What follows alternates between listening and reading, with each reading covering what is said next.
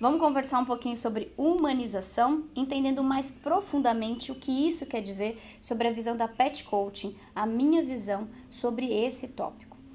Muitos falam de humanização no aspecto de inserção de acessórios, utensílios, né, colocar roupinha, é, colocar perfume, sapato, enfim, esses são alguns itens que podem ser referidos à humanização, mas a humanização vai muito além só de colocar alegorias nos nossos cães ou de é, dormir no sofá ou dormir na cama. Muitos falam que esses aspectos humanizam os cães, mas na verdade o que está implícito dentro de todas essas questões práticas de humanização é a falta de perspectiva nossa sobre o mundo dos cães. Por isso que entender sobre educação canina e adestramento positivo é tão importante, porque a gente aprende sobre o mundo dos cães, os comportamentos naturais da espécie e aprende a complementar, a integrar os dois mundos, o humano e o dos cães.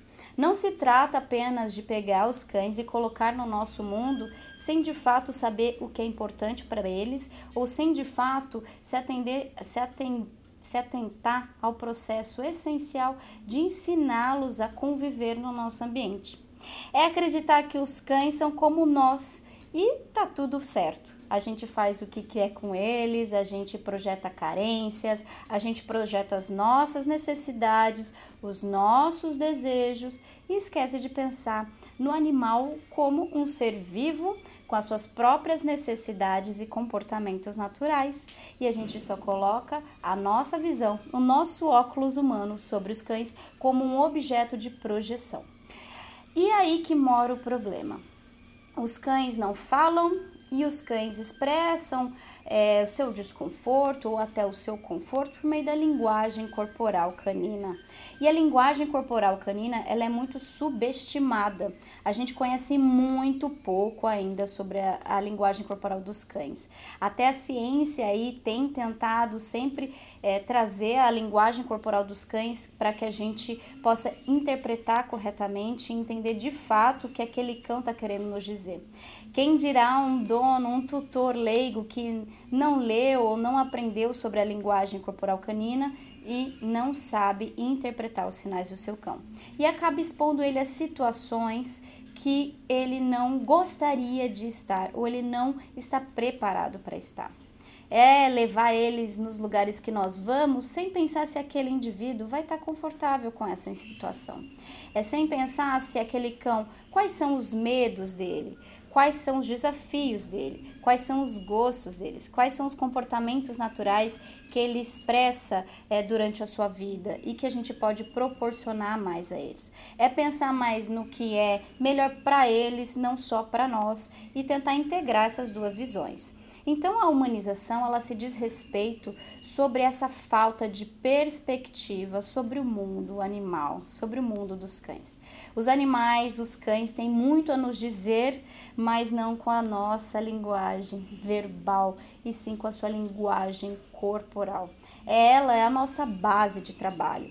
É entender as sutilezas desses sinais é que a gente vê realmente o que é importante. E mais do que isso, entender sobre os cães de fato, na teoria, sobre os comportamentos naturais da espécie, que não se tratam só de comportamentos indevidos. Roer, cavar, pular, latir, são comportamentos naturais da espécie que vale e cabe a nós ensiná-los quando e como é, usar esses comportamentos naturais não sendo é, incorretos na situação do dia a dia que nós não queremos, mas também saber canalizar e redirecionar esses comportamentos naturais para situações que sejam favoráveis a eles e a nós, proporcionar isso é importante. Um passeio pode ser humanizado, sabe como? Quando a gente passeia de acordo com a nossa perspectiva e não na do cão.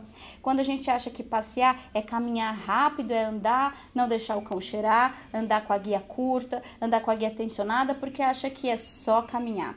E a gente esquece que o faro dos cães é um recurso importantíssimo para eles. Assim como a nossa visão, fazendo um paralelo, é importante para nós, o olfato para os cães é muito importante. Um passeio humanizado, é, sem deixar o cão explorar, por exemplo, é como se a gente fosse andar na rua com vendas nos olhos. Ia ser bem estranho e desconfortável. É assim que é para eles, para os cães, um passeio sem essa permissão de explorar e ter seus comportamentos naturais. Esse é só um exemplo de humanização quando a gente não entende de fato os comportamentos naturais da espécie. É quando a gente não entende de fato o que é importante para eles como, por exemplo, deixar de passear com seu cão ou não deixar ele cheirar outros cães, não socializá-lo ou querer que ele fique em casa quietinho, sentado no sofá, sem que ele tenha oportunidade de trabalhar seus comportamentos naturais. A gente deixa cães com tédio, sem atividades, sem estimulações importantes, como sociais, exploratórias, cognitivas mentais, que a gente fala que é tão importante com o treinamento, deixam os cães ociosos e nós só projetamos aquilo que queremos deles, mas não sabemos respeitar ou entender mais sobre eles. E tá tudo bem a gente não saber sobre eles, né? Tá to todos nós estamos aqui aprendendo, inclusive eu os estudos sobre a ciência do comportamento animal, sobre principalmente bem-estar animal, é o que vai validar todas as nossas ações com os nossos cães.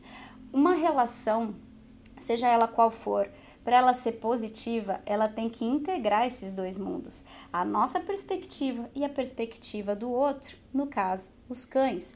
Se a gente não traz o ponto deles, se a gente só coloca a nossa perspectiva, a gente esquece e subestima o potencial que os nossos cães têm de se comunicar com nós sem saber fazer essa integração perfeita. Então, para que a gente possa saber respeitar os nossos cães, aprender sobre eles é fundamental. Aprender sobre a sua natureza é essencial. Eu falo sobre humanização no capítulo 3 do meu e-book grátis 10 passos para transformar você e o seu cão. Você pode baixar gratuitamente agora, vou deixar o link aqui para vocês, e vocês podem dar uma aprofundada melhor nesse tema, porque eu acho de extrema importância. As pessoas ainda acham que aprender sobre os cães, sobre adestramento, sobre educação canina, é sobre deixá-los mais obedientes ou do jeito que nós queremos. Tá tudo bem a gente querer que nossos cães parem de latir, parem de pular, parem de expressar comportamentos que a gente acha errado. Tá tudo bem, porque vai ser uma fonte da gente aprender mais sobre eles. Mas a gente tem que entender que a gente vai muito além de deixar o cão do jeito que nós gostaríamos. Nós vamos entender o que é melhor para eles. A nossa grande conexão está aí, nesse caminho de mão, nessa via de mão dupla, nesse caminho que nos leva a uma verdadeira relação positiva. Por isso que eu falo que treinamento é relacionamento e que a gente tem que integrar esses pontos de vistas para poder realmente trazer os cães mais para perto de nós. Porque quando a gente entende mais mais sobre eles, a gente se conecta muito mais com seus aspectos. Então você parar para pensar o que o seu cão gosta de fato, ou o que ele não gosta, o que ele tem medo, qual a linguagem corporal que ele tem, entender sobre linguagem corporal, enriquecimento ambiental, as estimulações que ele precisa, indo muito além da física, indo muito além da alimentação e do carinho. Então, eu te convido a aprender mais sobre esse tema, acompanhando a Pet Coaching, baixando o e-book grátis e, eu tenho um curso online que agora está disponível para você adquirir quando e onde quiser, que é o Educação Canina 2.0. Vai te trazer essa perspectiva e outras tantas sobre reatividade, sobre o que, que é, é o mundo dos cães, sobre linguagem corporal. Se você quer aprender mais, tem um módulo sobre isso, onde a gente vai aprofundar e você vai ver que vai muito além do abanar de rabos e que o abanar de rabos tem vários significados. Então, você vai aprender a implementar o treinamento, os comandos básicos em aulas práticas, enfim, você vai se abrir para o novo mundo. Vou deixar o link também aqui disponível para você adquirir o curso e aprender mais sobre o mundo dos cães e a gente poder tirar a humanização da relação e colocar a conexão em seu lugar. Eu vejo vocês no próximo vídeo.